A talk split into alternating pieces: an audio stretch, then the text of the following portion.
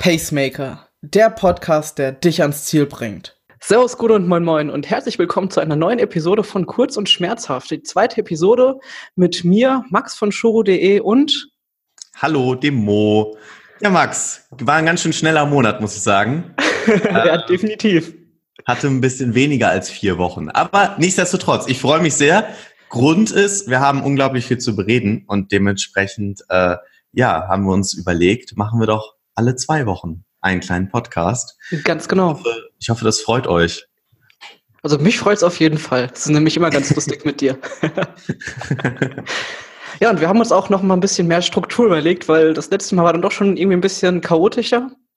Und ähm, wir haben uns überlegt, zuerst fangen wir mal mit einer Frage an, dann gehen wir kurz, jetzt in unserem Fall Rückschau Hamburg, die am ähm, 6. und 7. Juli stattfand, die WTS. Nächstes Wochenende startet die WTS in Edmonton am 20. und 21. Juli.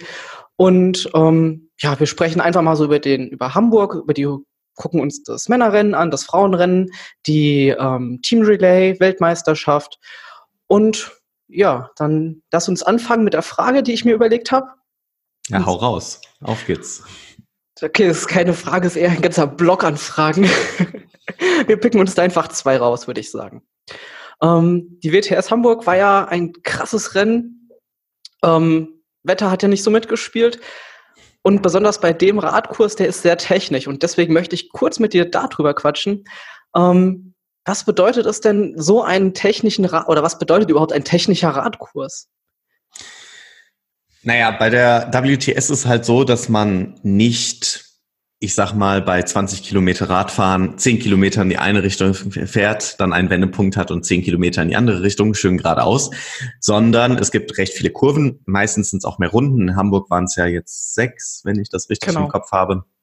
Und äh, ja, dementsprechend hat man viele Kurven. In Hamburg, du hast schon gesagt, nicht so gutes Wetter, ja, halt Hamburger Sommer. Ich habe da zwei Jahre lang studiert. Das ist so typisch, ja, ein bisschen Regen, 15, 16 Grad. Das ist äh, das höchste der Gefühle, was es dort gibt. Und äh, dementsprechend war das Ganze ein bisschen schwierig, weil man hatte viele Kurven, man hatte ja insgesamt zwei, zwei 180 Grad Kehren, man hatte auch noch Kopfsteinpflaster, man hatte nochmal zwei 90 Grad Kurven.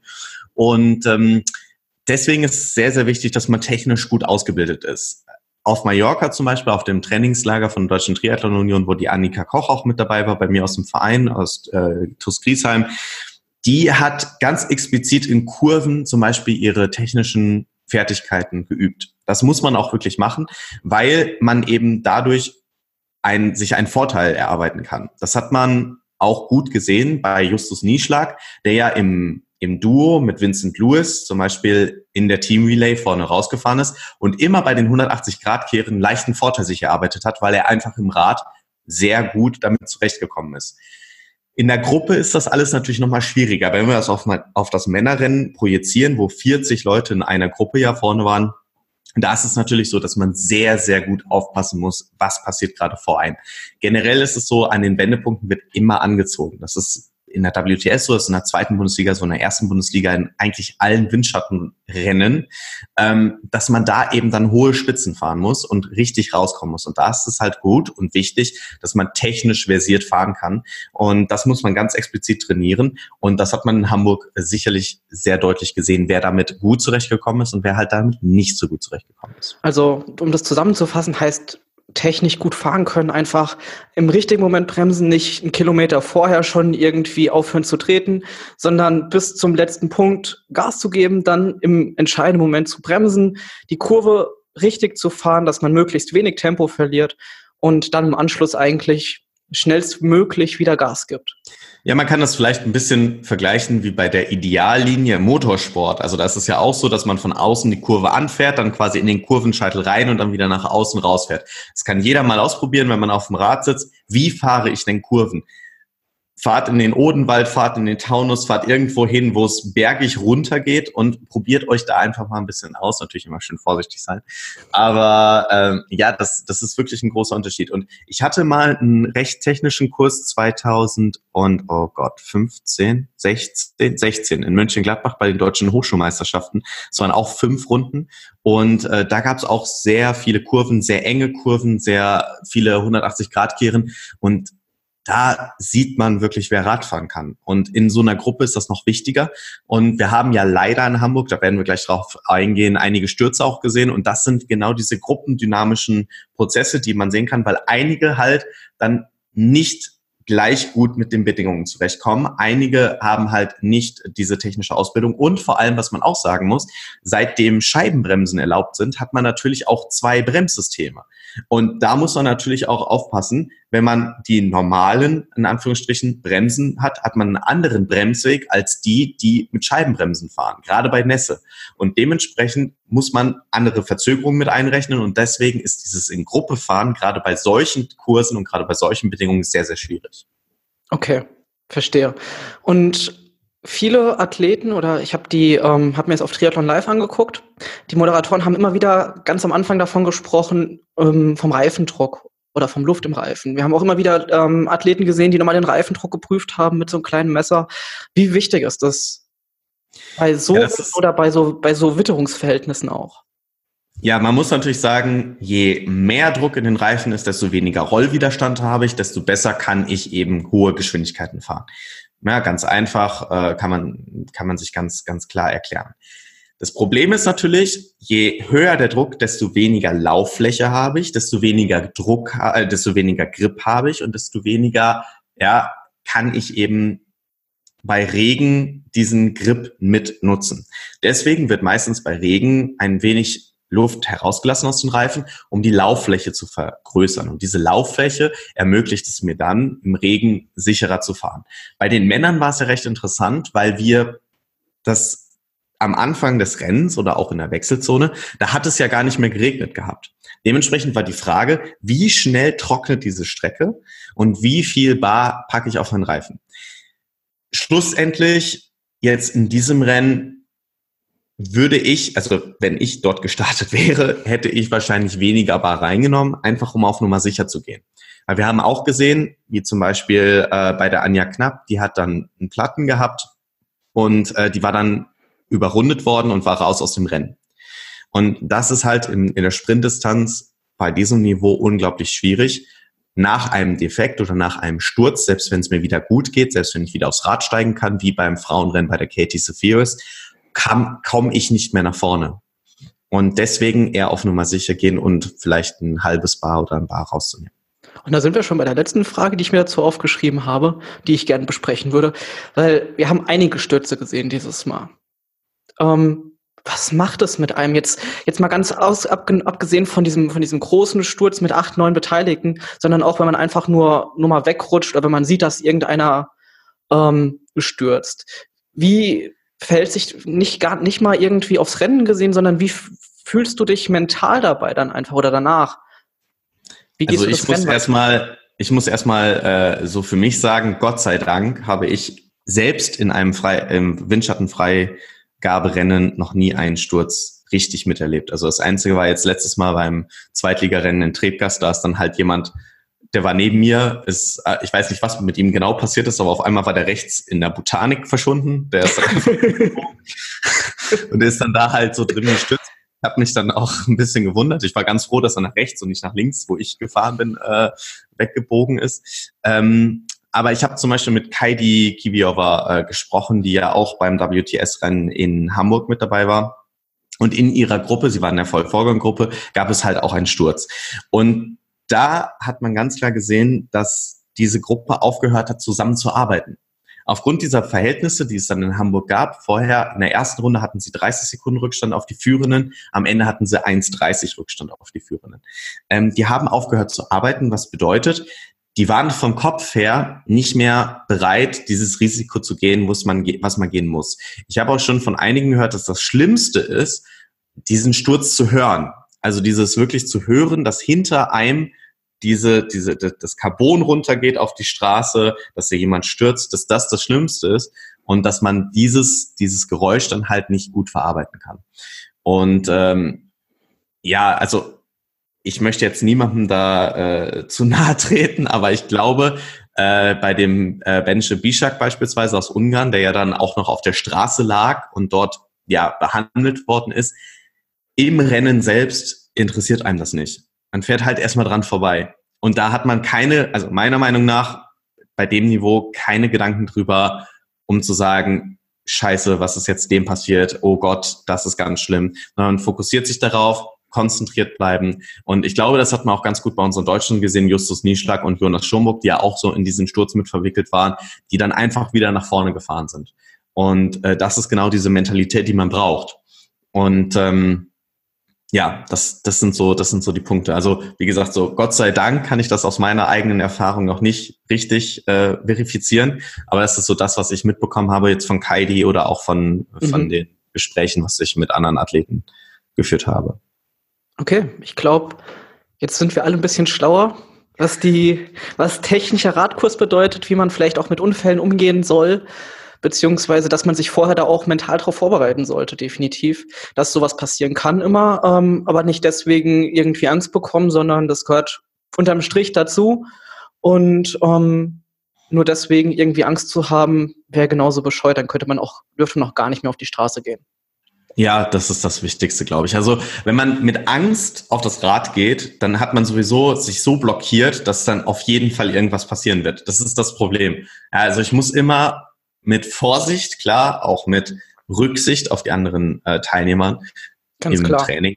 Ja, aber wenn ich mit Angst da reingehe, dann kann ich es gleich sein lassen. Also ja. Gut, dann lass uns mal Hamburg zurückblicken. Ja, Max, was für Rennen. Das war geil. Unglaublich. Hammer. Von Anfang bis zum Ende super spannend. Ach um, ja. Es hat so viel Spaß ja, gemacht. Für mich ja noch einer der, der ersten Wettkämpfe, die ich so wirklich so richtig intensiv mitverfolgt habe. Vorher habe ich mich nie so intensiv damit auseinandergesetzt. Ähm, ich bin immer wieder begeistert, beziehungsweise traurig darüber, dass ich, dass ich die, meine, meine ersten Jahre oder ja, mein erstes Jahrzehnt im Triathlon dem der Kurzdistanz überhaupt nicht gewidmet habe. Ja, das ist die Rennen sind, ein ja, sind ja brutal krass. Die Stunde, ey, die ging so schnell vorbei. ja, und äh, erstmal ne, Hut ab hier. Ich habe äh, gerade eine Kappe auf, also äh, dementsprechend, äh, ich ziehe sie. Du warst deutlich näher dran mit deinem Tipp. Äh, die beiden, die ich vorne gesehen habe, Alex Yee und Katie Sephirs, die sind einfach gestürzt. Äh, nächstes Mal. Gott sei Dank habe ich nicht auf Deutsche getippt. Das war schon mal, schon mal gut. Ja, und äh, du mit Mario Mola auf Platz 4, das war auf jeden Fall besser. Ja, lass uns reingucken auf das Frauenrennen. Ähm, beginnen wir einfach dort mal. Das Schwimmen, ähm, ja, Cassandre Brugard aus. Warte, warte, ganz, lass uns ja? ganz kurz die, die Strecke zusammenfassen. Die ähm, Strecke, ja, dann hau mal rein. Also die Athleten schwimmen ja im, in der Binnenalster. Das heißt, da ist das Wasser sehr trüb. Einige Athleten haben gesagt, sie können die Hand, wenn sie ausgestreckt ist, nicht mehr vor sich sehen. Ähm, die Athleten schwimmen, äh, also die Elite, die schwimmt ähm, einmal unter der Brücke durch. Und die Team Relay schwimmt sogar zweimal drunter durch, wendet direkt nach der Brücke und schwimmt wieder zurück. Was zur Folge hat, dass es halt auch unter der Brücke sehr dunkel ist und die Orientierung extrem schwer. Es ist um, wie ähm, so ein Tunnel. Man muss sich das vorstellen, man schwimmt da so rein wie so ein Tunnel und dann äh, sieht man nur hinten das Licht. Ja, also, also es ist wie das Licht am Ende des Tunnels. Aber es sind Gott sei Dank alle durchgekommen. Wäre wär merkwürdig, wenn da einer verloren geht oder sich verschwimmt. Ja. Du, ich glaube, die Jessica Limmes hat da Probleme gehabt. Aber wir sprechen weiter. ähm, ja, Radstreck haben wir ja schon gesagt. Sehr, sehr technischer Kurs, 280 Grad Kurven. Ähm, und die kurzen Stücke, wo die Strecke breiter wurde, da wurde dann auch um jeden Platz gekämpft. Das, da ist das Feld immer wieder auseinandergegangen. Ähm, also sehr, sehr. Kopfsteinpflaster, denk dran, Kopfsteinpflaster am Rathaus. Ganz genau. Ähm, ja, Laufkurs, ähm, also Radkurs waren sechs Runden bei der Elite. Laufkurs sehr flach. Ähm, na okay, ist halt Hamburg. Und ähm, ja, da gibt es nicht allzu viel zu sagen. Auch einige Kurven drin, beziehungsweise auch einige 180 Grad Kurven. Ich glaube auch zwei Stück. Mhm. Ähm, ja. Genau. So, jetzt darfst du. Jetzt darf ich, ja.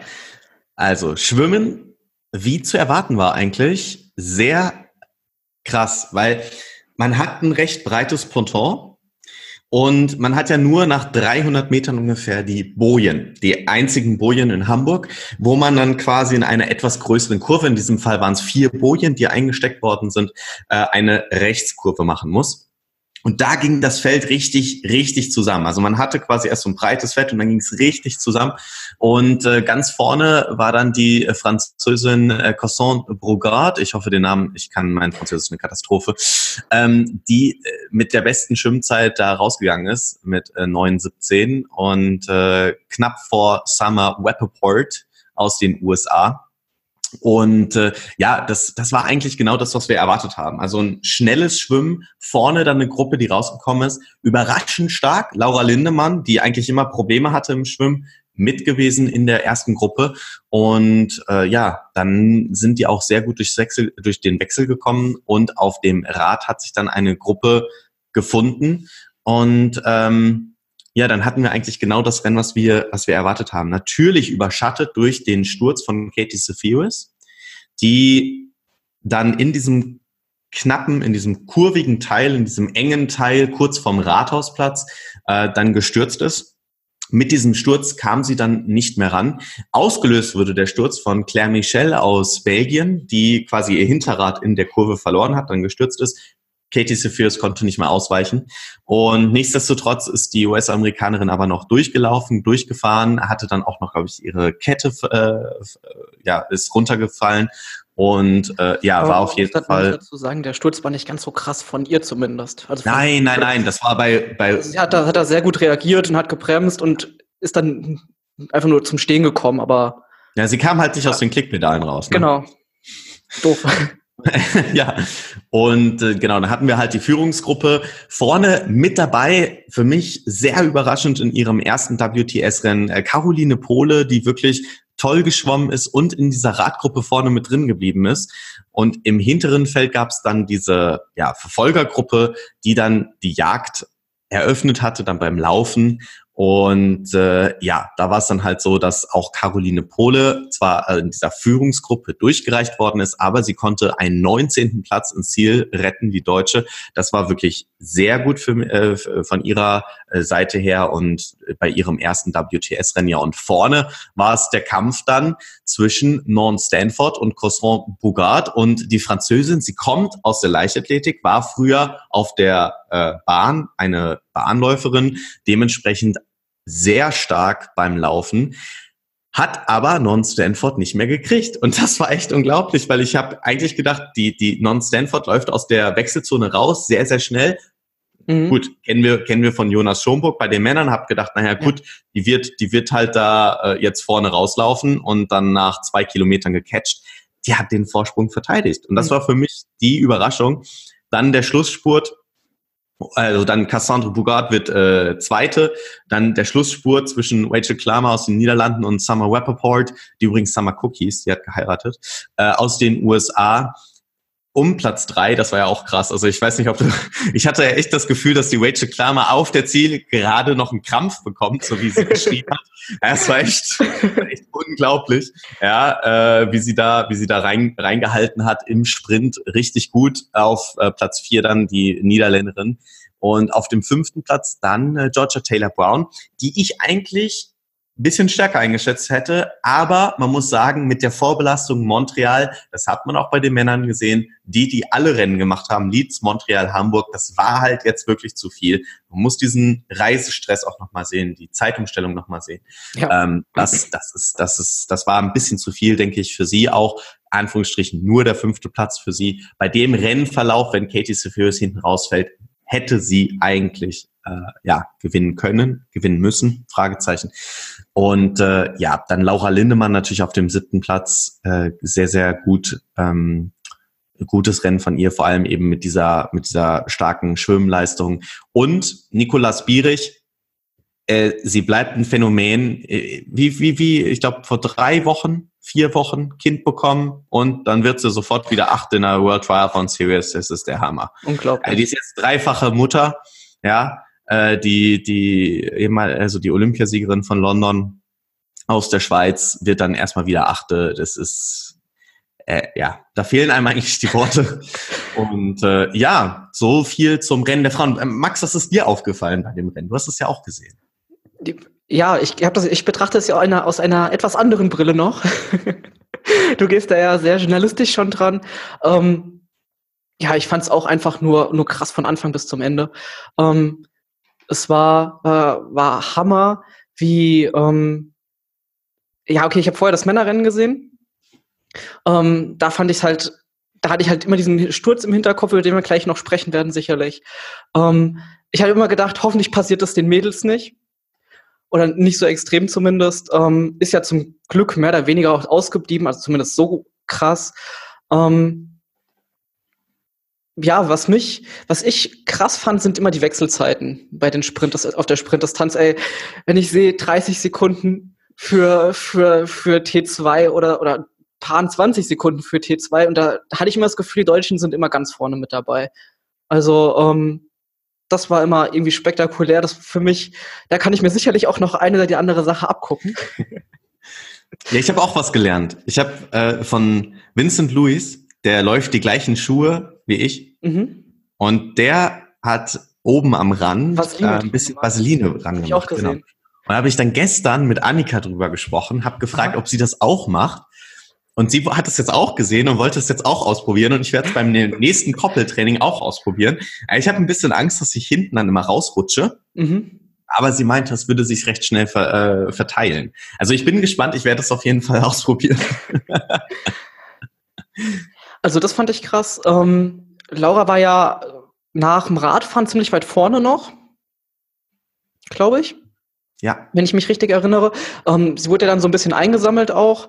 Ähm, fand ich irgendwie ein bisschen, also ich fand es schade, weil sie war stark. Ähm, aber okay, ich glaube, das ist, ist einfach auch so auf einer, auf, auf der Sprintdistanz, dass eben ähm, ja erst sehr spät auch so Sachen entschieden werden können. Das haben wir ja jetzt eigentlich bei jedem Rennen gesehen, dass der letzte Sprint auf der Zielgeraden auf dem blauen Teppich eigentlich noch ein, zwei Plätze ausmachen kann. Ja. Ja. Ja. Ja, dann lass uns doch noch mal ein bisschen näher auf die Deutschen eingehen. Ähm, Laura Lindemann, wir haben es schon gesagt, eine sehr gute Schwimmzeit für sie. Sie war auch sehr glücklich, hat ja auch in der, äh, im ZDF gesagt, dass sie vor allem mit dieser Schwimmzeit sehr beeindruckt, also sehr zufrieden ist. Sieht da den Schritt in die richtige Richtung. Beim Radfahren, dass sie da vorne dran bleibt, das muss man eigentlich von ihr auch erwarten. Sie ist sehr gut auf dem Rad, äh, konnte vielleicht bei den Bedingungen nicht so ganz ihr absolutes Potenzial abrufen, aber sie ist technisch halt nie in die ja, Bredouille bekommen. Was man gesehen hat, sie war immer recht weit hinten in der Gruppe. Genau, richtig. Ähm, hat auch selbst gesagt, sie wollte halt nicht stürzen. Ist mhm. da ein bisschen auf Nummer sicher gegangen, was in diesem Rennen auch absolut in Ordnung ist. Ähm, hat da zusammen mit Caroline Pohle eigentlich eine sehr gute, sehr gute Figur gemacht in der ersten Runde und dann eben beim Laufen raus eine 16,27 ist eine Top-Zeit. Ähm, da, da, da kann sie sich wirklich wirklich auf einem guten Weg sehen und ich denke, dass da die Entwicklung richtig ist. Äh, genauso wie bei äh, Caroline Pohle. Caroline Pohle war eben vorne mit drin, ist dann halt eine 1748 gelaufen. Da sieht man noch die Unterschiede. 95er Jahrgang, sie, ihr erstes Einzelrennen in der WTS. Super Einstieg für sie mit dem 19. Platz, die Top 20, dass sie das geschafft hat. Das ist ja, mehr als äh, man hätte erwarten können. Genauso wie die Nina Eim, auch die, ihr erstes Rennen in der WTS im Einzel, hat nicht die vordere Gruppe errischt, ist dann im Radfahren ähm, drangeblieben in ihrer Gruppe, konnte dort ihre Kräfte gut einsparen, mit einer 17.04 hinten rausgelaufen auch ein Top 30 Ergebnis für Nina Eim im ersten Rennen in der WTS auch wieder sehr gutes Ergebnis für sie und vor allem, dass sie Schwimmen einfach die Gruppe auch mitgehalten hat. Das war, glaube ich, ihr großes Ziel. Ja, und leider Anja Knapp, die so ein bisschen rausgefallen ist, weil sie einen Platten hatte, äh, musste dann das Rad wechseln. Dadurch wurde sie dann überrundet und das kann man nochmal erklären. Wenn man überrundet wird, muss man rausgehen aus dem Rennen aus Sicherheitsgründen und äh, deswegen konnten wir von ihr nicht so viel sehen. Schlussendlich kann man sagen, die deutschen Frauen genau das, was man erwarten konnte, hat, haben sie abgeliefert. Laura Lindemann mit einem Top-10-Ergebnis. Das, was sie zeigen wollte, sicherlich wäre da vielleicht bei bestimmten Verhältnissen noch ein bisschen mehr drin gewesen. Caroline Pohle und Nina Eim mit ihrem ersten Auftritt im Einzel in der WTS. Sehr starkes Ergebnis. Ähm, und das ja, sind zwei sehr junge Athletinnen, wo wir hoffentlich in Zukunft noch einiges hören werden. Bestimmt. Wenn sie, wenn sie noch weitermachen, dann sicherlich. ich gehe davon aus. nee, also ich höre jetzt auf. Das war's. Gut. Ähm, ich kann Ach, eigentlich ja. nichts hinzuzuf hinzufügen. Ähm, kann das nur unterstreichen, was du schon gesagt hast. Lass uns mal zu den Männern gehen. Ja, wir haben den ersten Doppelsieger. Uh! Bis jetzt hatten wir immer jemand anderen, der gewonnen hat. Und jetzt hat Jacob Birdwhistle aus Australien nach Leeds das zweite Rennen gewonnen. Als erster hat er es geschafft. Und wir müssen sagen, es war ein Clean Swipe für die Trainingsgruppe um Vincent Lewis. Also das muss man vielleicht so mal erklären. auch echt aus im Lauf. Also man muss das, man muss das vielleicht mal erklären. Ähm, Im Triathlon in der Elite ist es jetzt nicht so, dass die Franzosen zum Beispiel als französische Nationalmannschaft immer miteinander trainieren, sondern es entwickeln sich bestimmte Trainingsgruppen. Ähm, zum Beispiel Jonas Schomburg trainiert häufig in Südfrankreich mit Franzosen zusammen. Die ersten drei, Jacob Birdwhistle, Vincent Lewis und Helle Jens aus Belgien, der eine aus Belgien, der Jens aus Belgien, Lewis aus Frankreich und Birdwhistle aus Australien, die trainieren zusammen. Die trainieren genauso wie, wie, wie wir jetzt hier in Vereinen, trainieren die zusammen. Das, das heißt und, aber, die haben trotzdem unterschiedliche Trainer, oder? Nee, die haben einen, einen Gruppentrainer sozusagen, aber natürlich gibt es einen Nationalmannschaftstrainer, der dann quasi nominiert und betreut an den jeweiligen Sachen. Aber schlussendlich haben die ein, ein, ein gemeinsamen Trainer, der diese Trainingsgruppe leitet. Mhm. Und ja, das, das war natürlich jetzt in Hamburg der, der Hammer, weil die haben das auch nachher im Interview bei Triathlon Live.tv gesagt. Der, der Jacob Burtis, ja, es war wie so ein Trainingslauf. Ja, genau. Und der Vincent Lewis hat auch gesagt, ich weiß, der, der hat eigentlich keine Schwächen. Äh, ich weiß nicht, wie ich ihn kriegen kann. Und dieser Sprint, das war ja wirklich der Hammer, wie Vincent Lewis da angezogen ist, Jacob Birdwhistle dahinter geblieben ja. ist und dann gab es einen Punkt, wo sich das Gesicht von Lewis verzogen hat und er nicht mehr mithalten konnte und äh, Jacob Birdwhistle also ins Ziel läuft äh, mit einer Hammerzeit. Ähm, man kann sagen, eigentlich das Rennen so, wie wir es erwartet haben. Ich habe ja gesagt, in Hamburg fährt immer recht viel zusammen.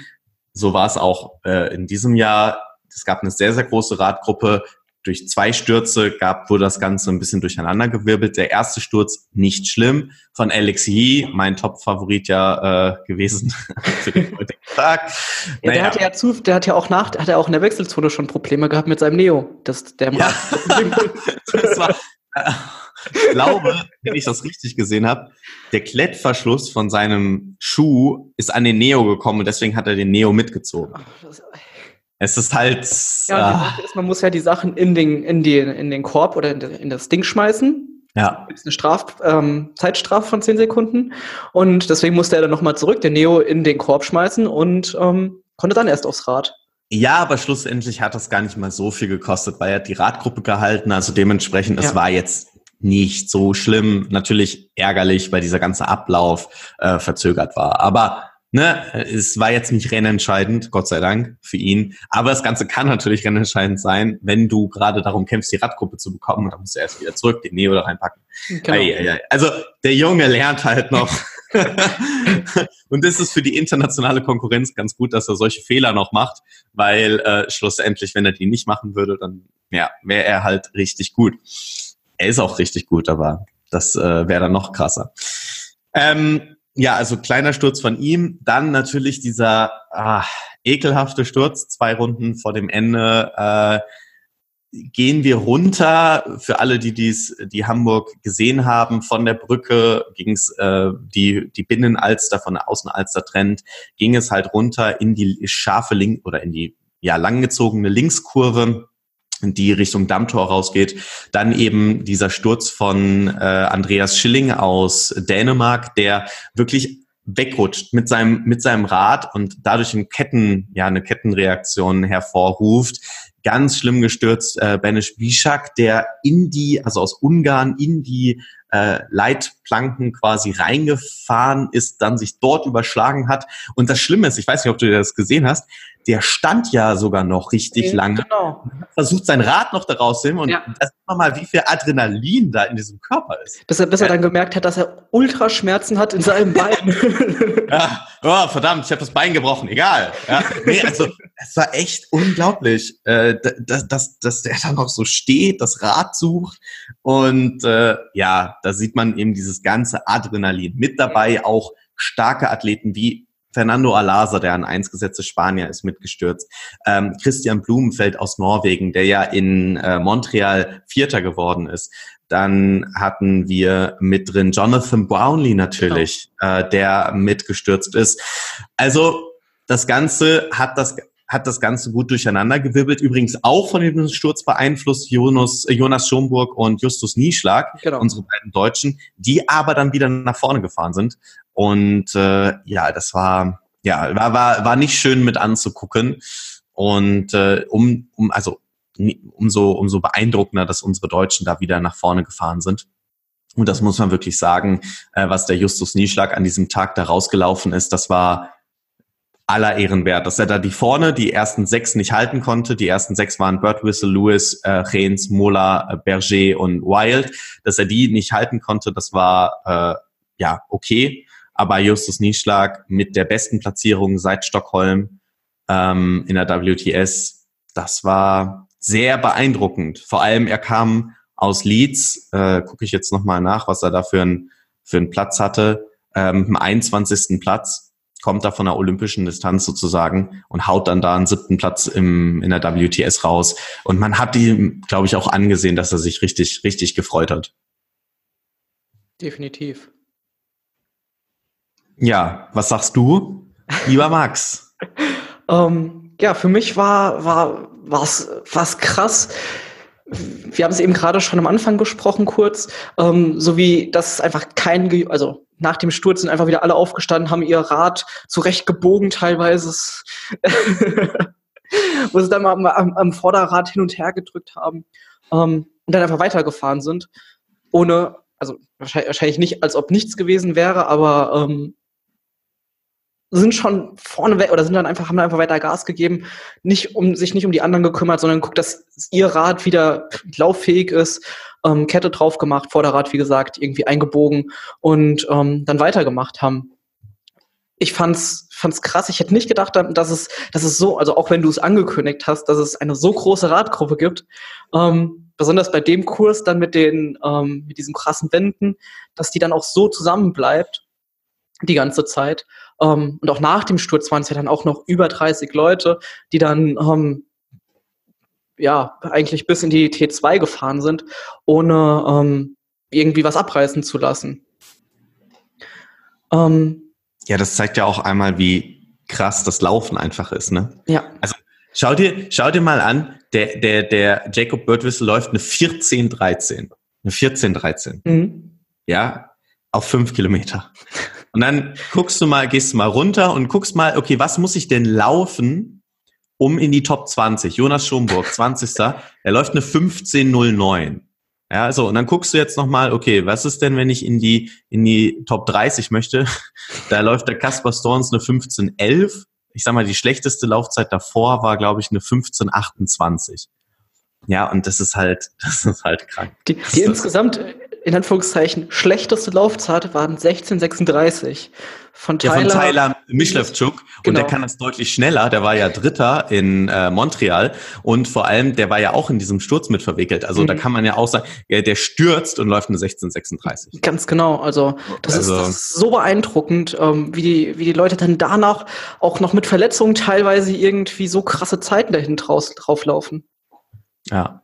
Das ist auch deprimierend, wenn man selbst trainiert. Oder motivierend. Zu sagen, wenn die das können, dann kriege ich das auch zumindest Äh, nein. ansatzweise hin. Nein. Ach ja. Ja, gucken wir auf die Deutschen. Ja, auch, Deutschen Männer. auch hier wieder irgendwie krasse Wechselzeiten. Ich glaube, Jonas Schomburg ist ja als erster aus der Wechselzone nach dem Radfahren gekommen. Ja. Ähm, Und nach dem Schwimmen. und nach dem Schwimmen. Der wechselt echt Ey, unglaublich. Was, was, was war das? Also, Wie? wie einfach, wie? einfach, einfach nur unglaublich, wie er, wie er das hinkriegt. Und ist dir aufgefallen, dass der wieder, auch in diesem kurvigen Teil, wieder nach vorne gefahren ist? In der Gruppe? Mhm. Ja, genau, der ist in, in, in, der Kurve gewesen und dann noch alle. Ey, Hammer. Es ist unglaublich. Krass, also. Krass gefahren. Der, der schafft es richtig gut. Ich glaube, bei den letzten WTS, ich werde es nochmal nachgucken, der ist immer als erster vom Rad runter. Der hatte dann ja dann nochmal irgendwie so 20, 30 Meter Vorsprung auf diese, auf das Laufgrüppchen dann, was dann da hinten dran kam. Ähm, aber der wurde ja dann relativ schnell eingesammelt, leider. Ja. ja. Was, was mir auch irgendwie so leid getan hat, weil ich hätte es ihm so gegönnt, weil er eben so geil gewe gewechselt hat, eben das mit dem Sturz auch. Ähm, also der war ja, ist, der, der war ja nicht nur so ganz leicht betroffen, dass er irgendwie kurz bremsen musste, sondern er ist ja auch vom Rad abgestiegen, musste sein Rad irgendwie wieder richten. Ähm, dann ja, so weit vorne mitzulaufen. Ich glaube, man hat einfach bei ihm gesehen, dass die Belastung mit Montreal und Leeds jetzt wirklich sehr stark war. Also halt dieses Hin- und Herfliegen. Ich glaube, jeder, der mal äh, in einen anderen Kontinent geflogen ist, nach Asien oder nach Amerika, kann ein bisschen nachvollziehen, was das mit dem Körper macht. Und bis man dann erstmal wieder auf einem gewissen Niveau ist, das dauert halt. Und wenn man, natürlich sind die Athleten das ein bisschen anders gewohnt, aber schlussendlich ist das eine Belastung, die den Körper mitnimmt. Und ich glaube, das hat man bei ihm halt auch gesehen. Aber du hast es angesprochen, diese Wechselzeiten, und da muss man nochmal im Detail drauf gucken. Die zweite Wechselzeit von Jonas Schumburg war 17 Sekunden, genauso wie von Valentin Werns. Das waren die beiden schnellsten. Das waren zwei Deutsche, waren die schnellsten in der zweiten Wechselzone. Plus unter den Top 10 sind dann auch nochmal Justus Nieschlag und Lasse Lürs mit 20 Sekunden. Das bedeutet aber auch, dass unsere Deutschen genau das können. Und das ist im Team Relay unglaublich wichtig. Und das hat sich ja am nächsten Tag auch nochmal gezeigt. Diese schnellen Wechsel sind einerseits wichtig in der WTS, um seine Gruppe zu bekommen, um schnell sich einen Vorteil zu erlaufen oder auch einfach zu, zu äh, erkämpfen. Und dann auch beim Team Relay, um eben äh, sich dort ja auch wieder gut zu platzieren. Äh, da sogar noch da sogar noch viel eher als ja. ähm, im Einzelrennen, weil da hast du ja viermal zwei Wechsel, also acht genau. Stück. Ja. Und äh, ja, also wie gesagt, Jonas Schomburg vielleicht ein bisschen mit der Vorbelastung äh, schwierig, aber dann natürlich der beste Deutsche, Justus Nieschlag, wir haben es schon angesprochen, äh, sehr stark geschwommen, sehr gut rausgekommen mit einer 903. Dann auf dem Rad, trotz des Sturzes, äh, in dem er verwickelt war, mit dabei geblieben und beim Rauslaufen der war auf dem Niveau von Javi Gomez. Und das war er lange nicht mehr. Und äh, man sieht bei ihm schön die Entwicklung über den Weltcup wieder zurückgekommen in die WTS in Leeds nochmal mit dem Laufen ein bisschen Probleme gehabt, aber jetzt der richtige Weg. Ist jetzt auf dem Weg nach St. Moritz ins, ins Höhentrainingslager und bin gespannt, was wir dann von ihm jetzt diese Saison noch sehen werden. Ich denke mal, der Fokus wird auf das Testevent äh, in Japan gelegt sein und ja, das ist, das ist eine tolle Sache und genauso Lasse Lürs mit dem 14. Platz. Also das war wirklich sein eines seiner, eines seiner besten Ergebnisse. Letztes Jahr in Montreal war er mal Zwölfter in der WTS. Aber das, das ist auch ein, ein starker, starker Athlet, den man da ein bisschen, ich, ich weiß nicht, man, man, man, man vergisst ihn manchmal ein bisschen, aber er hat wirklich sehr gute, sehr gute äh, Resultate jetzt auch in der WTS ge gemacht und ist aktuell dort der zweitkonstanteste nach Jonas Schomburg, den wir haben. Also Montreal einen 24. Platz, Hamburg einen 14. Platz das war sehr, sehr gut. Ist Lasse nicht auch noch relativ jung? Ja, 96er Jahrgang. Also auch noch nicht ganz so alt im Vergleich zu den an, zu anderen Athleten. Ja. Ja, und dann auf dem 19. Platz der Valentin Werns, der ähm, ja auch eigentlich genau das gemacht hat, was, was, ja, was, was man von ihm erwarten konnte. Beim Schwimmen, Radfahren dran geblieben und dann beim Laufen halt eine 15.03. Das reicht dann für 19. Platz in der WTS. Ähm, aber auch hier sehr gut für die, für, für sein Ergebnis in der WTS. Also er hatte bei, in Yokohama einen 31. Platz. Ähm, damit auf jeden Fall sein bestes Saisonergebnis jetzt in Hamburg. Und wenn ich durchscrolle, ist immer ein bisschen schwierig aber das dürfte auch sein bestes Einzelergebnis in der WTS gewesen sein. Ähm, ja, so ist es auf jeden Fall und dementsprechend auch eher mit der richtigen Entwicklung. Und das muss man halt immer sehen. Das sind alles junge Athleten. Auch Valentin ist 95er Jahrgang. Diese Entwicklung zu sehen, wie es weiter nach vorne geht. Und äh, ja, Jonas Schumburg haben wir angesprochen, 20. Platz. Und dann hatten wir noch den Maximilian Schwetz, 36.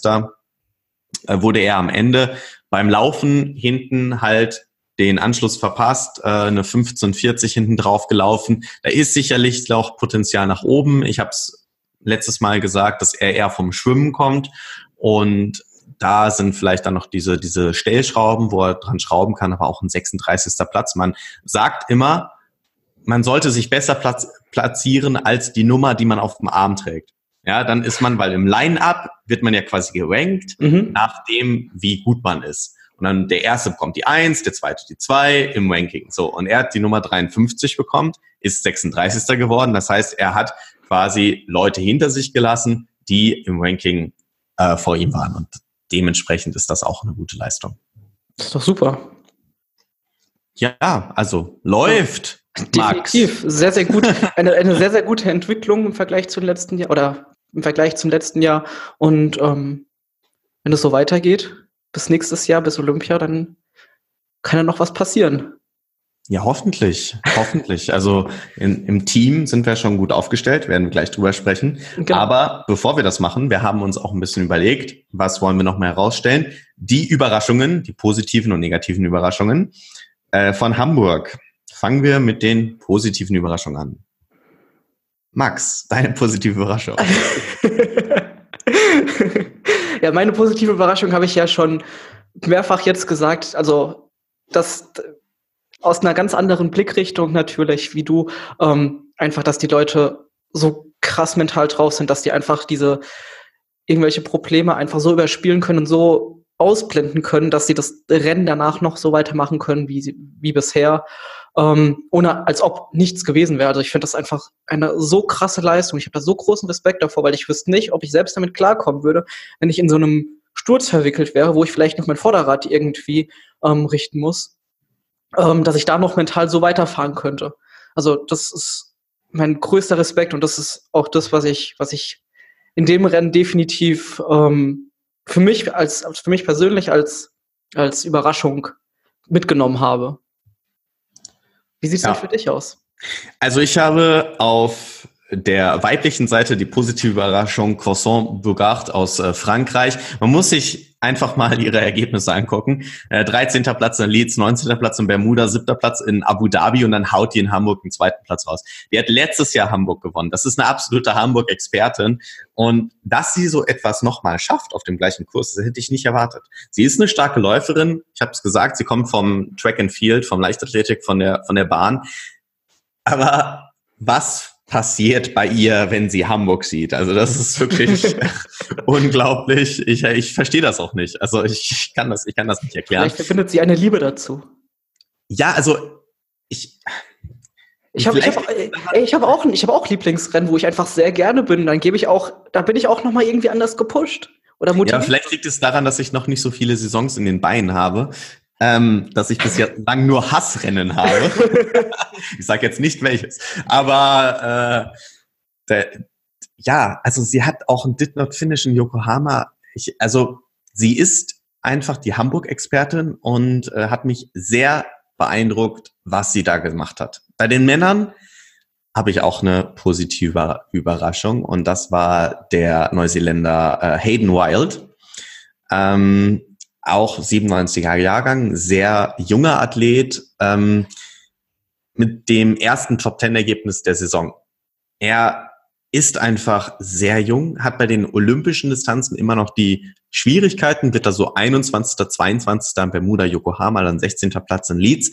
Aber wie er da in dieser Gruppe drin geblieben ist, in dieser Laufgruppe vorne, das hat mich sehr beeindruckt, weil das sind alles erfahrene, erfahrene Athleten, äh, Vincent Lewis, 89er Jahrgang, äh, Jelle Rehns, 93er Jahrgang, Mario Mola, 90er Jahrgang, also die sind gut fünf bis acht Jahre älter als der und dann bleibt der äh, Hayden Wild mit da drin, auch dann am nächsten Tag, wie er mit Jacob Birdwhistle äh, bei der Team Relay mitgehalten hat. Das war für mich die positive Überraschung bei den Männern. Kann ich, kann ich auch nur so nachvollziehen, definitiv. Krasse Leistung von ihm. Ja.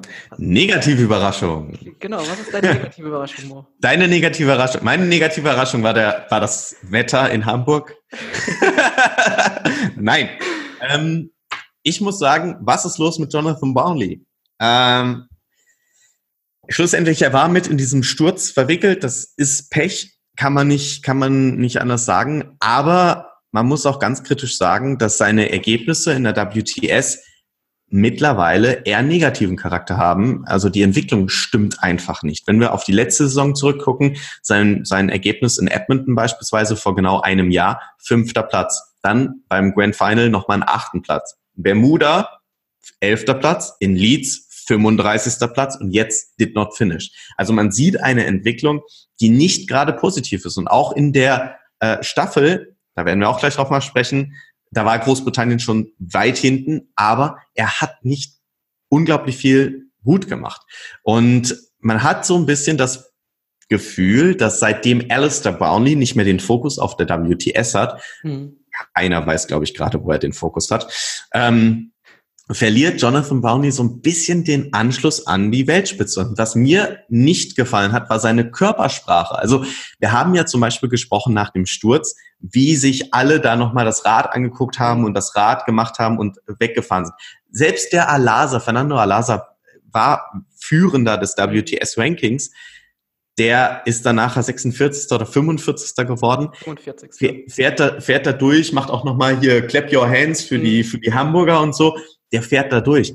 Der Jonathan Brownlee, der hat sich sein Rad angeguckt und ist einfach weggegangen von der, von der Strecke. Es war ganz komisch. Man hatte auch nicht den Eindruck, dass eigentlich sein Rad so kaputt ist, dass er nicht noch fahren könnte. Mhm. Und das, äh, ja, ist für mich so ein bisschen die negative Überraschung schon der längeren Zeit jetzt. Aber ja, ich bin gespannt, wie sich das weiterentwickelt. Gut, dann schauen wir mal aufs Team Relay Rennen am Sonntag. Vize-Weltmeister! Ja, das Hammer. war richtig gut. Richtig gut, wirklich. Also ganz, ganz anderes Format nochmal. Ja. Ganz kurze Strecken, 300 Meter schwimmen.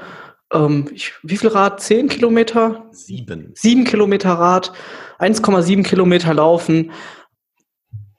Zwei Männer, zwei Frauen im Wechsel. Ah, ja. ey, allein, alleine, alleine wie die Leute da ins Wasser springen. es, ist, es ist der Hammer. Das könnte ich mir den ganzen Tag angucken. Hast du, hast du das Warm-up gesehen? Ja, wo die da runter. also alle, die triathlonlive.tv äh, abonniert haben, guckt euch davor das Warm-up an, das ist lustig. Ja. Da machen die immer so Dives, so Schrauben und sonst was. War, Oder springen gegen die Bojen. springen gegen die Bojen. Also, Vielleicht hat Jessica Learmonth auch das gemacht.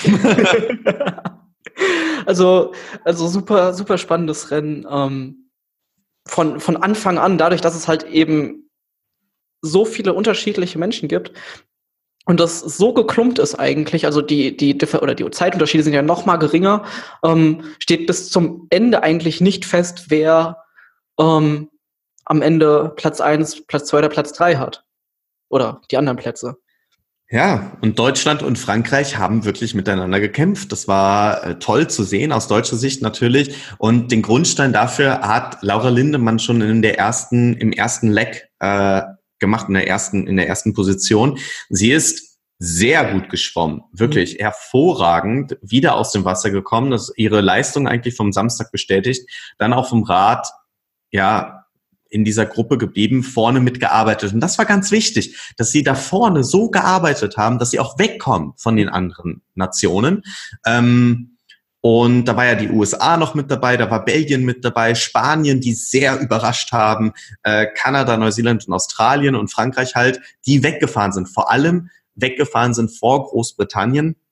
Das müssen wir gleich auch nochmal beleuchten, aber machen wir erstmal mit Laura Lindemann weiter. Dann beim Laufen die beste Zeit, schön vorne rausgelaufen und mit einem Vorstand, äh, Vorsprung an Valentin Werns äh, übergeben. Und da muss man sagen, dieser Vorsprung auf der ersten auf der ersten Position. Natürlich ist der nicht in dem Sinne kriegsentscheidend, aber er ermöglicht natürlich zum Beispiel jetzt in diesem Fall Valentin erstmal im freien Wasser zu schwimmen. Er hat keine, keine Kontrahenten um sich herum, was natürlich unglaublich toll ist. Ja. Ähm, und man nimmt diesen, diesen Stress so ein bisschen raus. Ja, man beim Wechsel auch, äh, der hat sich jetzt keine Zeit gelassen beim Wechsel, ja. Aber er kann eben, gerade weil man den Neo ausziehen muss und so weiter, er kann das alles so machen, dass man keine Strafen bekommt. Und das ist, das ist dieser kleine Vorteil, den man sich erarbeiten kann. Um, weil er konnte natürlich dann auf dem Rad alleine nichts aus, ausrichten, ja. Das, das war ganz klar. Genau, die anderen haben ihn dann wieder eingesammelt. Ja, genau. Und äh, deswegen ist es so wichtig, in der ersten Position eine starke Athletin äh, da vorne zu haben, die halt die Mannschaft im Rennen lässt. Dann machen wir weiter, oder? Mit ja. äh, Nina Eim. Nina Eim. Sehr gut geschwommen. Meine Güte, die ist da ja auch dran geblieben. Da hatte ich so ein bisschen Angst, muss ich sagen, dass sie da nicht dran bleibt. Ich sag mal, nicht die beste Schwimmerin, aber äh, ja, ganz, ganz gut sich da aus der Affäre gezogen, ähm, hat ja dann auch beim Laufen nicht so viel verloren auf die äh, Französin, auf die Casson Bougard. Wenn man das auf die Laufzeit sieht, Nina Eim ist sogar noch zwei Sekunden schneller gelaufen als Laura Lindemann. Sie hat in Anführungsstrichen nur neun Sekunden auf die Französin verloren, die ja wirklich absolute Track-and-Field-Spezialistin ist und gerade 1700 Meter ist so eine typische äh, Leichtathletik-Runde und ja, Nina Eim ganz, ganz groß, hat dann auf Justus Nieschlag äh, übergeben, der mit seinem Schwimmen eigentlich die Medaille gerettet hat, weil mit diesem, der ist zusammen mit Vincent Louis dann geschwommen und Vincent Louis und er auf dem Rad konnten mhm. diesen Vorsprung ausbauen bis auf 20 Sekunden. Ganz genau. Und dann beim Laufen verlierst du das auf 1,7 Kilometer, auch gegen Jacob Burkwissel nicht. Und das deutsche Team hat das Beste aus dieser ganzen Situation gemacht. Wir haben in jedem einzelnen, auf jeder einzelnen Position in den genau richtigen Punkten. Und das ist genau das, was wir gesagt haben. Man muss ein Rennen lesen können. Mhm. Und genau dort haben sie richtig reagiert und deswegen gab es am Ende einen Vize-Weltmeistertitel hinter Frankreich, die einfach mit Cosson Pougard und Vincent Lewis hinten raus so gut besetzt waren, dass da auch eine deutsche Mannschaft einfach nicht mithalten kann. Das wissen wir, äh, aber das war, das war ein durchweg sehr, sehr gutes Rennen von den Deutschen. Die Frage, die ich mir gerade stelle, ist, ähm, wieso machen, oder das ist ja an einem Samstag die Einzelwettkämpfe und am Sonntag der Team Relay. Warum startet man bei beiden Wettkämpfen so knapp hintereinander? Ja. ja wir, wir, haben eben gerade schon gesagt, das ist eine, es ist eine, auch eine Sprintdistanz, ist eine brutale Belastung für den Körper. Natürlich muss man sich nicht vier Wochen regenerieren danach. Ähm, aber es sind ja trotzdem weniger als 24 Stunden zwischen, zwischen dem Zieleinlauf. Das ist ja, da war ja, glaube ich, nachmittags, irgendwie 14, 15 Uhr. Und morgens gleich der nächste Wettkampf. Also ich glaube, man muss zwei Aspekte sehen. Also es gibt ja zum Beispiel Nottingham, da hat man erst Leeds, eine Woche danach ist da Nottingham. Da gibt's auch eine Mixed Relay. Ansonsten sind die Mixed Team Relays immer äh, ein Tag nach den Einzelrennen. Es gibt Nationen, und das hatte auch Deutschland schon mal, wo Athleten nicht im Einzel starten, sondern dann nur in der Relay. Ähm, ich glaube einfach jetzt zum Beispiel aus deutscher Sicht, hat man das A-Team nach vorne gestellt und man wollte sich ja am Samstag auch gut präsentieren, weil das ist so eigentlich die beste Position, um sich im, in Deutschland zu präsentieren, im Heimrennen, äh, was einem ja auch gut gelungen ist. Mhm. Ähm, das haben die Kommentatoren bei triathlonlive.tv auch diskutiert. Ist das eventuell ein Vor- oder ist das ein Nachteil? Wie stark bin ich beeinflusst von dem Rennen vorher? Ich glaube, dass diese Distanz, weil schlussendlich richtig hart wird es, glaube ich, eher bei dem Schwimmen und beim Laufen. Ich glaube, das ist beim Radfahren noch sieben Kilometer, der hat, drückt man halt, glaube ich, auch mal mit einer Vorbelastung ganz gut durch. Ähm, ja, besonders in der Gruppe. Ja, gerade in der Gruppe. Also ich bin, ich, ich glaube, dass es, dass es, dass man es schon merkt. Also ich hatte das selbst nur einmal, äh, wo ich eine olympische Distanz gestartet bin und am nächsten Tag eine äh, Team Relay. Ähm, da habe ich es echt beim Laufen, da bin ich so explodiert. das war, das war halt, also ich bin auch anders trainiert als, als die Klar. Äh, ähm, aber es gibt natürlich auch den Vorteil, dass die die Strecke schon mal können. oder die, die Streckenbegebenheiten schon mal wissen, größtenteils. Und ähm, vielleicht können wir da eben mal auf Jessica Learmonth gucken. Es gibt aktuell ja keine, keine Erklärung, was mit ihr passiert ist. Also man muss einfach mal erklären, sie hat auf der ersten Strecke Großbritannien eigentlich so weit ins Hintertreffen gebracht. Sie hat eine Minute verloren. Ähm, das konnte in Großbritannien eigentlich die Top-Favoriten, die ja auch äh, äh, Nottingham gewonnen haben, nicht mehr aufholen. Und es gibt verschiedenste Theorien, was denn da passiert ist. Also es gibt auch Leute, die sagen, sie haben, sie hat unter der Brücke äh, die Orientierung verloren. Das kann ich eigentlich nicht glauben, weil ihre Schwimmzeit war eine 3,49. Das war genauso schnell wie die von Nina Eim beispielsweise. Wo hat sie dann ihre Zeit verloren? Sie hat in der Wechselzone unglaublich viel verloren. In der ersten Wechselzone hat sie eine Wechselzeit von 49 Sekunden, hat sie allein 10 Sekunden auf die Nina Eim verloren. Mhm. Hat sie beim Radfahren, hat sie noch was verloren, aber hinten auch beim Laufen nochmal. Also eventuell war es halt so, dass sie mit diesen Bedingungen in Hamburg, die eben schwierig waren, nicht zurechtgekommen ist. Und da, wenn man im Einzel gestartet ist, hat man halt da schon mal ne, das Gefühl fürs Wasser, das Gefühl fürs Laufen, fürs Radfahren. Ja, ich verstehe. Und das ist, das ist unglaublich äh, schwierig einzuschätzen. Mhm. Genau. Aber Team Relay, vielleicht noch äh, dritter Platz, wie gesagt, Australien ja. äh, mit Jacob Birdwhistle auf der letzten Position. Auch Emma Jeffcoat, die ja auch in der Bundesliga am Start ist für Buschütten, ähm, hat ja schon zweimal gewonnen die Saison, wenn ich richtig habe, Kraichgau und Düsseldorf. Ähm, auch die mit einem sehr guten Resultat im Schlussspurt eben durchgesetzt gegen Neuseeland. Und für mich die, wenn wir jetzt schon mal weitergehen, die positive Überraschung der Team Relay ist Team Spanien, weil mit No Names, also wirklich kein Alasa, kein Mola, kein sonst wer, mit äh, Ana Godi äh, Contreras, mit Antonio Serrat Seaone, Miriam Casilla Garcia und Roberto Sanchez Mantecon. Das sind wirklich Namen, die man eigentlich nicht vorne erwartet. Werden die Sechster und die werden nur Sechster, weil sie noch eine Strafe absitzen müssen. Ja, von zehn Sekunden, sonst werden sie Fünfter.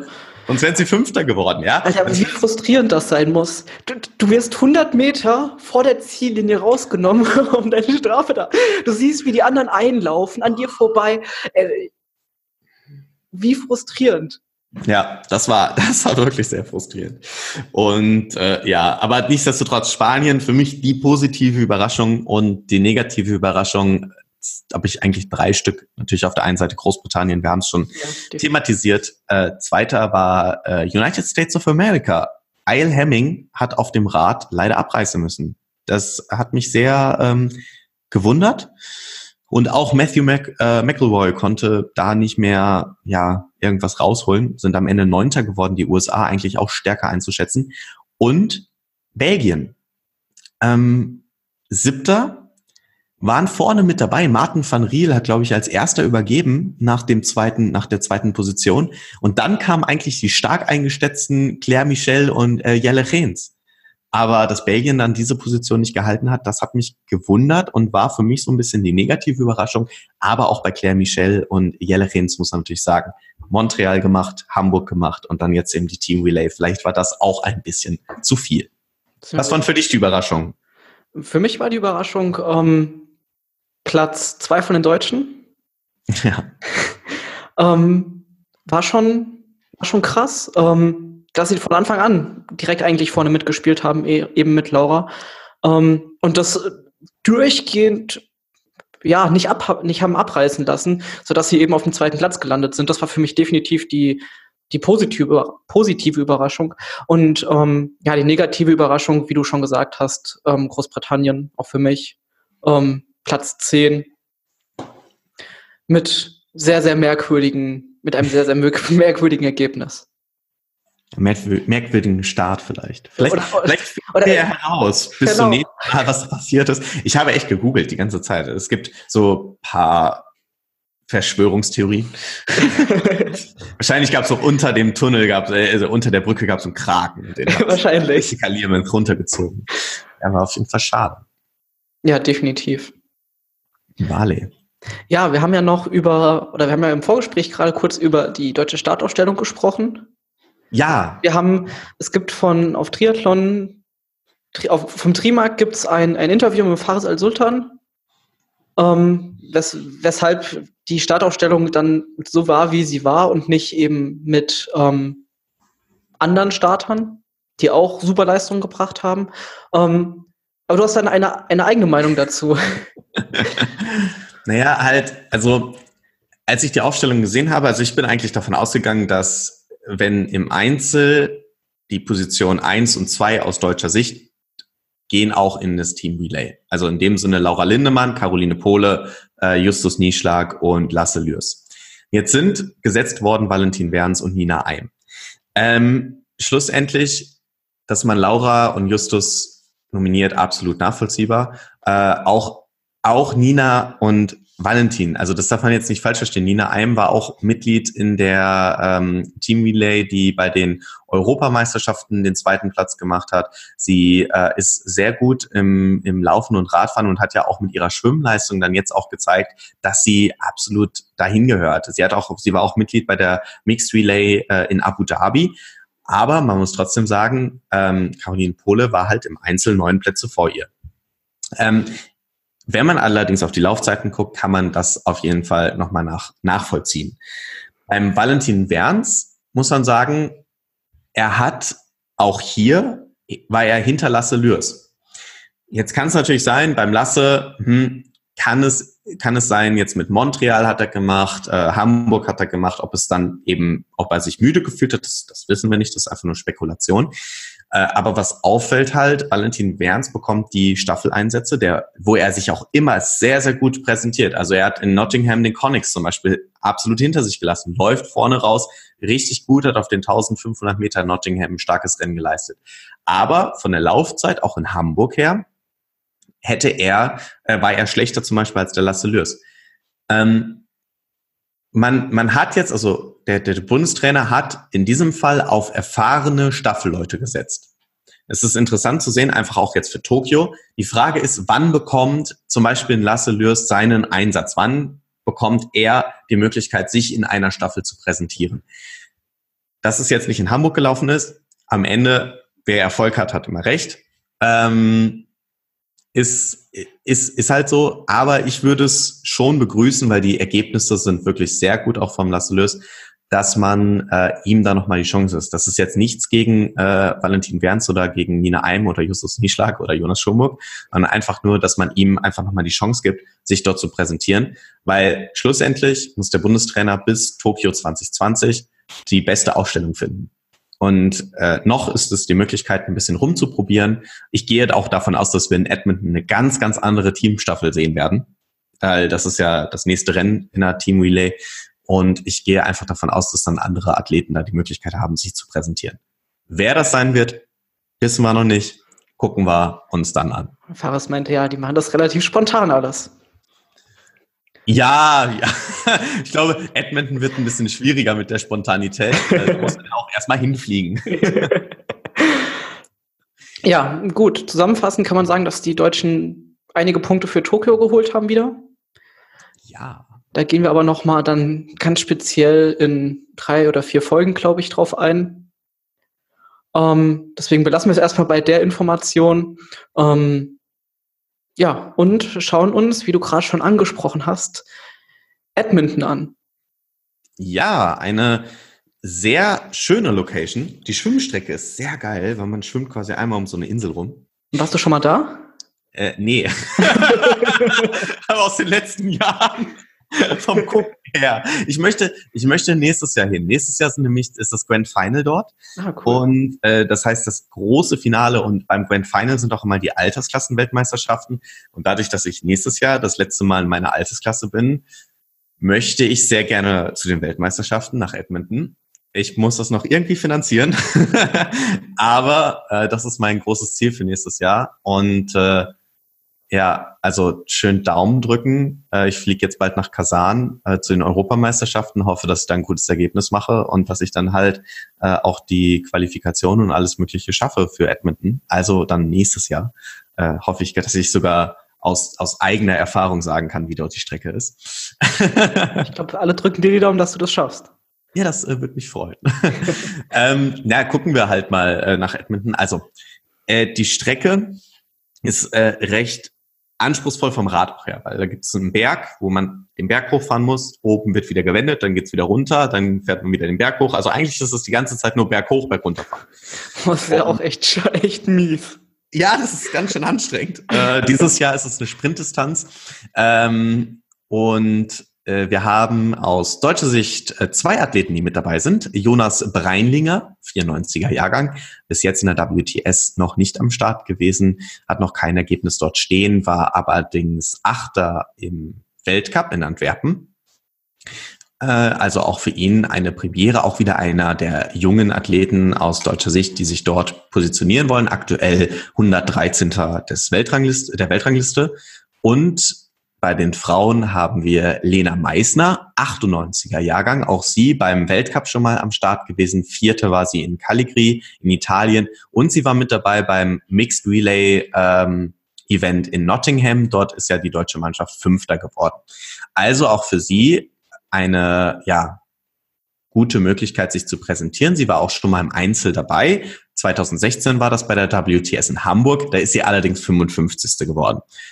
Da müssen wir dann mal gucken, ähm, wie es äh, bei ihr dann in Edmonton läuft. Sie wird ein Back-to-Back-Wochenende haben, weil sie nämlich in Ungarn auch an den Start geht beim Weltcup äh, in Tisjavarus. So wird das hoffentlich das ausgesprochen. Heißt, das heißt, sie, sie startet da, das da, wo du gerade gesagt hast, mhm. und am gleichen Wochenende in Edmonton. Nee, danach das Wochenende. Das, danach. das gleiche Wochenende wird ein bisschen schwierig. Deswegen, es hat mich gewundert. Genau, genau. Okay. Also äh, ich glaube, das können wir schon verraten, dass wir äh, eher aufzeichnen als ja, klar. senden. Deswegen können wir euch das Ergebnis noch nicht sagen. Der Podcast kommt raus nach dem Wettkampf in Ungarn, aber sie wird halt dann eben in Ungarn gestartet sein. Genau, also wir haben jetzt ich glaub, Dienstag. Das ist Futur 2, oder? Wir haben jetzt Dienstag, den 9. Juli, ähm, also kurz nach der WTS Hamburg und ähm, knapp zwei Wochen ähm, vor Edmonton. Liegt aber auch daran, dass, wir, dass ich im Urlaub bin und du auch keine Zeit hast bis dahin. Nee, du bist im Urlaub. Das ist unser Grund. okay. Gut, dann bin ich alleine schuld. Gut gehen, ja. Und dann, dann, dann überlasse ich dir einfach. Dann überlasse ich dir einfach alles und du kannst dann nochmal in anderthalb Wochen irgendwie eine Special Podcast-Folge aufnehmen. Ah, alles gut, alles gut. Ja. das kriegen wir schon alles hin. Nee, also auf jeden Fall, sie wird äh, dann aus Ungarn sozusagen nach äh, Edmonton reisen. Und äh, ja, international können wir auch drauf gucken. Aber ganz kurz noch, ähm, ja. ist das nicht eine krasse Umstellung von, von Ungarn bis nach Edmonton? Also auch allein durch die Zeitverschiebung. Ja. Und dann, dann, dann. ja. Gut, danke für deinen Hochqualitätskommentar. ja, schlussendlich, also ich glaube, natürlich ist es eine krasse Umstellung, aber ich glaube, wenn du die Möglichkeit hast, in der WTS im Einzel zu starten, dann ist dir das auch erstmal egal. Okay. Ja, also, ja, Punkt. Gut, gucken wir international auf ja. die Startliste. Bei den Männern sind wieder mit dabei Jacob Birdwhistle, äh, Jelle Geens aus äh, Belgien und wir haben beide Brownie Brothers in der Startliste. Mal Bin schauen, mal gespannt. Mal abgeht. genau, was die beiden uns präsentieren. Vincent Lewis auch wieder mit dabei, der ja jetzt wieder nach Hamburg der Führende des äh, WTS-Rankings ist. Bei den Spaniern auch wieder die Top-Athleten dabei. Äh, Fernando Alaza, Mario Mola, Javier Gomez. Also die Weltelite ist wieder am Start. Es wird spannend sein, wer sich jetzt nochmal nach vorne äh, ja, katapultiert mit den Rennen, weil es ist das letzte Rennen vor dem Grand Final. Und dementsprechend ist es nochmal wichtig, einige Punkte zu sammeln. Sicherlich aus kanadischer Sicht Tyler Mischlitschuk ähm, aus Kanada wieder dabei, der ja in Montreal schon Dritter geworden ist. Und ganz interessant, Jacob Birdwhistle hat eine ja, schlechte Erfahrung an Edmonton. Ähm, man musste beim Rennen, war das letztes Jahr oder davor das Jahr, musste man drei Runden laufen. Und er war auf Position sieben nach der zweiten Runde und dann quasi, beziehungsweise am Ende der zweiten Runde. Und dann läuft er in einem Sprint, sowas hat man noch nicht gesehen, läuft er nach vorne, überholt Mario Mola, läuft den Zielkanal und merkt, fuck, ich muss noch eine Runde laufen. springt über die Absperrung und Oh, läuft noch eine Runde und dann wird er noch Zweiter. Ey, nach so einem Schlusssprint, ich wäre eingegangen, ich wäre nicht mehr ins Ziel? Wäre ins Ziel gekrabbelt, ey. Ja, und der wird dann nur noch von Mario Mola überholt. Und das war in Edmonton, das war echt unglaublich. Ich hoffe, dass er diesmal genau sich anguckt, wie viele Runden er laufen muss. Das war der absolute Wahnsinn. Äh, sehr, sehr geiles Rennen, wo er wirklich, der hat, der hat auch im Interview gesagt, das war die schlimmste letzte Runde meines Lebens. das glaube ich. Stell mal vor, weißt du, du denkst so, oh, ich laufe jetzt ins Ziel. Da, da, da, da. Ach, scheiße, ich muss noch eine Runde laufen. Ah, fuck. äh, Max, du musst viel piepen. ja, äh, die ganzen äh, Schimpfwörter hier rauspiepen. Ach so, ich, ich wird gar nichts gepiept. wir machen, wir setzen den auf äh, FSK 18 und dann. Gut, bei den Frauen ähm, international äh, sind die Britinnen ja mit Jessica Learmonth da. Bin gespannt, wie sie sich präsentiert jetzt nach der Staffelsache. Äh, Georgia Taylor Brown lässt aus äh, bei den US-Amerikanerinnen natürlich. Katie Sephius auf der Startliste. Wenn sie gewinnt, dann geht sie mit dem bestmöglichen Ergebnis nach Lausanne. Also mit der Höchstpunktzahl, weil dann hat sie ja quasi fünf Mhm. Rennen gewonnen. Ja. Und äh, das Einzige, gut, sie hätte, wenn sie in Leeds gewonnen hätte, bei der olympischen Distanz hätte sie mehr Punkte bekommen als bei der Sprintdistanz, weil bei der Sprintdistanz gibt es nur 80 Prozent der Punkte, äh, weil es eben eine kürzere Distanz ist. Aber das ist jetzt erstmal egal. Äh, wenn sie mit fünf Siegen dahin gehen sollte, wäre das eine ja, hervorragende Ausgangssituation für Katie Sephius. Ansonsten bei den US-Amerikanerinnen noch Summer Rappaport äh, mit dabei, die ja Dritte geworden ist in Hamburg. Und wenn wir nach oben gucken bei den Australierinnen, natürlich Ashley Gentle mit dabei. Da ist natürlich die Frage, wie sie aus dem Wasser kommt, ob sie äh, in die erste oder zweite Radgruppe kommen, ob die Radgruppen zusammenfahren. Denn im Laufen ist Gentle einer der besten Athletinnen äh, in der WTS. Also vielleicht das Feld, um es zusammenzufassen, nicht so stark besetzt wie in Hamburg, aber nichtsdestotrotz mit starken Athletinnen äh, dabei, die ja auch im Gesamtranking recht weit vorne sind. Wird also wieder ein super spannendes Rennen. Ja, und dann haben wir noch die Team Relay. Genau. Äh, auch spannende Teams. Auch Also- also-. Ganz krass. Ganz kurz Ja. nur. Ähm, wir haben gerade gesagt, in Hamburg war die Weltmeisterschaft der Team Relay, aber es gibt nicht eine Weltmeisterschaft wie, also an einem Tag eine Weltmeisterschaft, sondern das ist, es funktioniert ja ein bisschen anders. Doch, bei den Team Relays gibt's an diesem einen Tag. Also Deutschland ist jetzt Vize-Weltmeister. Ach so. Ja, Okay. genau. Das Und ist bei den Team Relays ein bisschen anders. Für was, sind dann, was sind dann die anderen Team Relays? Äh, das sind also quasi Punkte zusammen für das Olympia-Qualifikationsranglisten.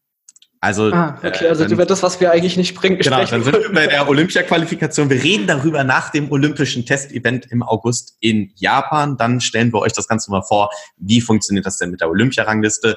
Wie ist das denn? Wie qualifizieren sich die jeweiligen Athleten? Ähm, wie qualifizieren sich die Teams? Das gucken wir. Aber kurz heruntergebrochen, es gibt drei Events in der ersten Periode, drei, äh, zwei Events in der zweiten Periode oder umgekehrt, die reingebracht werden können in diese, äh, in das Ranking, plus dann noch so Special Events, da kommen wir dann später zu. Ähm, und deswegen ist es wichtig, dass man sich als Team auch bei der WTS Team Relay eben ganz gut präsentiert.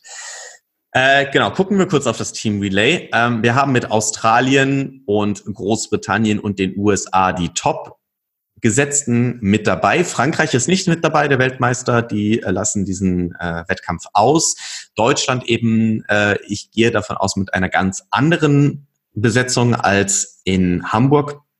Bin mal gespannt, wen der Bundestrainer dort äh, mitbringt.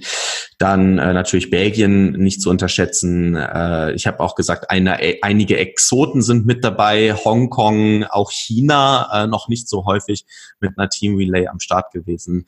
Das wird also in zweierlei Hinsicht spannend. Wer kann eventuell überraschen? Können die Spanier zum Beispiel wieder ihr gutes Ergebnis von Hamburg bestätigen? Oder äh, ja, wer äh, holt dann den Sieg? Frankreich wird sicherlich nicht. Ähm, auf dem Papier natürlich Großbritannien, Australien und die USA, sage ich mal, die stärkst eingeschätzten Mannschaften. Gut. Dann sind wir bei meiner Lieblingskategorie. Wer gewinnt? Nachdem ich sehr gut äh, versagt habe und nur auf Leute gesetzt habe, die gestürzt sind, fängst du jetzt mal an. Bin mal gespannt auf deine Tipps äh, für Edmonton. Für Edmonton. Gib mir mal eine Sekunde noch. Ja, Ich hole mir noch mal schnell die Liste. ja. Die habe ich nämlich irgendwie wieder geschlossen. Oi. So. Ähm, da fällt da, was ich gerade sehe, ähm, Benz Bisak ist noch drin. Ich glaube nicht, dass er starten wird mit seinem Nein, nein, nein. der fällt raus. Ja, ja, der fällt raus. Ähm, ich glaube irgendwie, dass das Bird Whistle wieder Nochmal? dabei ist. Ja, ich, ich glaube ich glaub schon. Also auch wenn er dieses Mal jetzt ein hartes Rennen oder ein gutes Rennen geliefert hat, ich glaube, es könnte gut sein. Großbritannien habe ich irgendwie, wir haben, wir haben vorhin schon drüber gesprochen, überhaupt keine, kein gutes Gefühl. Da wird nicht, ich glaube nicht, dass da noch so viel passieren wird. Ähm, ansonsten vielleicht ähm, Ala, Ala, Alaza, Alasa. Mhm. Alasa ähm, könnte vielleicht auch noch gut mit vorne mitspielen. Ähm, ja, das sind so meine. Ja, und wer gewinnt dann jetzt? Du musst Hm. dich ja schon festlegen. Ne?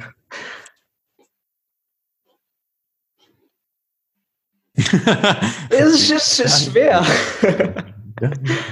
ähm, du sagtest, du hast mehr Erfahrung. Wer ist denn der bessere Bergfahrer? da, Weißt du das? Da, da. Keine Ahnung. gut. Ähm, dann, dann, ähm, Also tendenziell äh, Christian Blumenfeld, aber der startet nicht. gut. dann würde ich eher Bird Whistle sagen. okay. Hat, hat, jetzt zwei, hat jetzt zwei Wochen. Ja. Er hat auch zweimal gewonnen. Okay. Ich sage, Vincent Lewis gewinnt. Ja? Ja. Okay. Gut. So, Wer- wer Frauen. sagst, was, was sagst du bei den Frauen? Ja, Frau. wer, Nee, wer, wer stürzt denn bei den Frauen ein? Ach, Frauen ist schon wieder schwierig.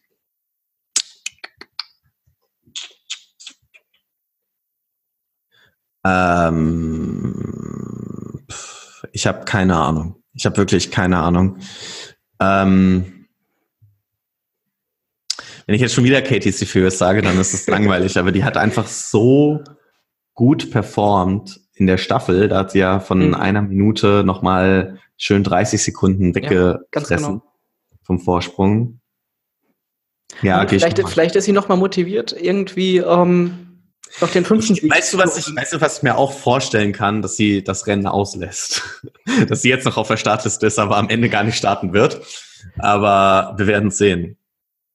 Äh, ja, kommt drauf an. Also, ich sage Katie Furious. Okay. Ich habe überhaupt keine Ahnung. Und da ich nicht den gleich, die, die gleiche nominieren will wie du, Nominieren. die, Muss sie dann ein Bier trinken? ähm, ich nehme irgendwie was ganz abgedrehtes. Irgendwie. Nimm mal meine Freundin Kaidi Kiwiova. Ja, dann, dann nehme dann, dann nehm ich Kaidi. Ich glaube an sie im Vergleich zu dir. ich glaube auch an sie, aber ich glaube nicht, dass sie gewinnt. Nee, schreib dir das, schreib das mal auf. Ja, ich schreibe das auf. Und Sehr ihr- schön. Und sag ihr Bescheid. Ja. dass, dass ganz Deutschland hinter ihr steht. Das weiß sie. Das weiß. Sehr gut. Vale. Achso. Team. Team, Maxi, hier. Team. Hm. Hm, hm, hm, hm.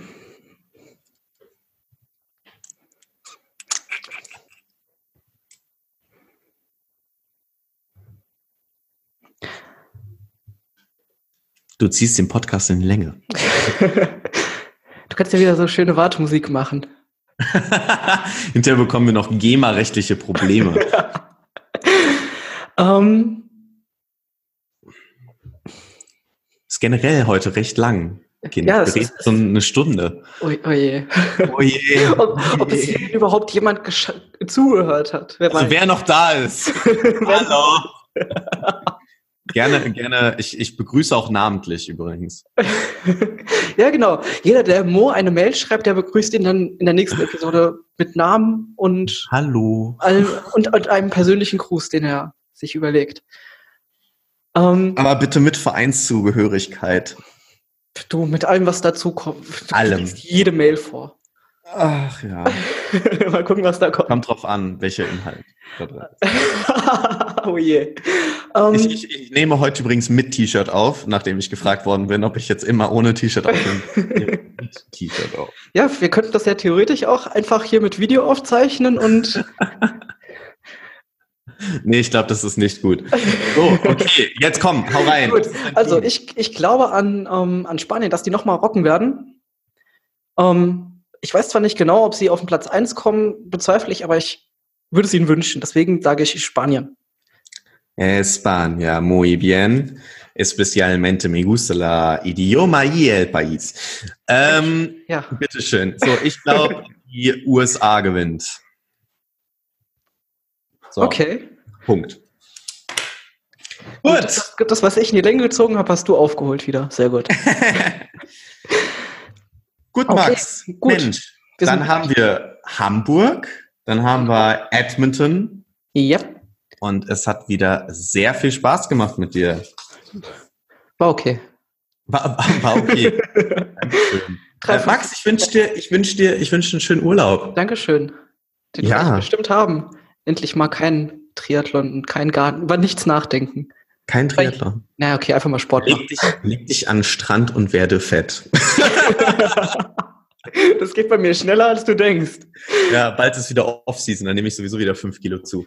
Ähm, so, anderes Thema. Gut. Ich wünsche, dir, ich wünsche dir viel Spaß im Urlaub und wir hören Dankeschön. uns dann wieder mit, jetzt schon mal vorbereiten, dem Vorausblick auf das Finale der Bundesliga. Genau. Da freue ich mich drauf. Es gibt so viel zu bereden.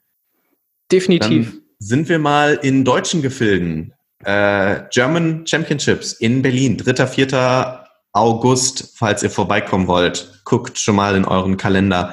Wird geil. Ich werde übrigens auch starten. Zwar nicht bei den Championships, aber im Jedermann-Rennen.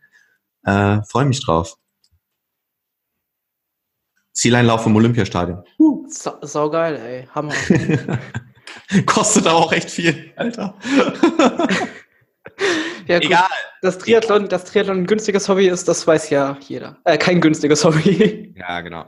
So, und Leute, Rückmeldung und schreibt uns bitte, ganz wichtig.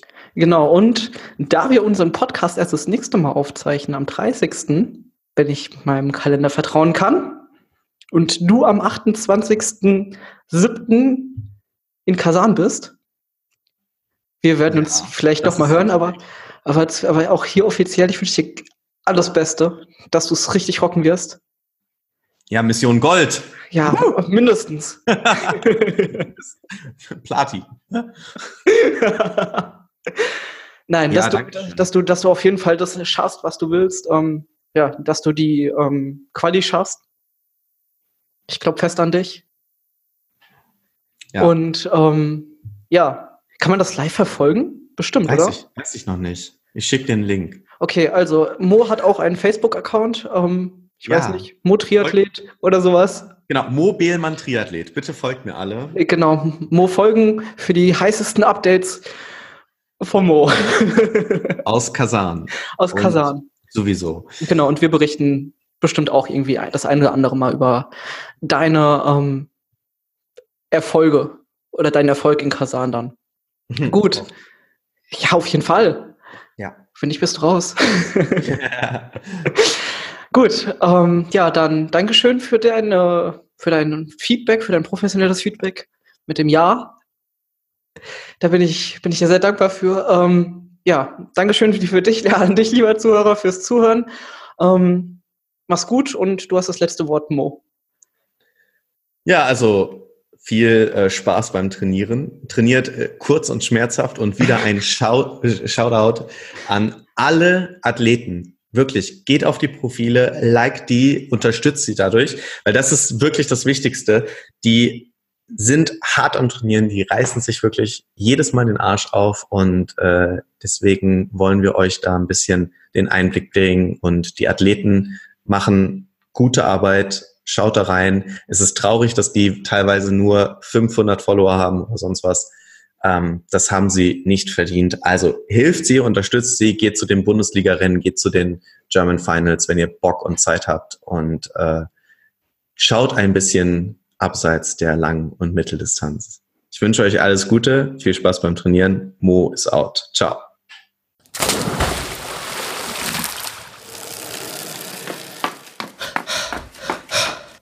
Pacemaker, der Podcast, der dich ans Ziel bringt.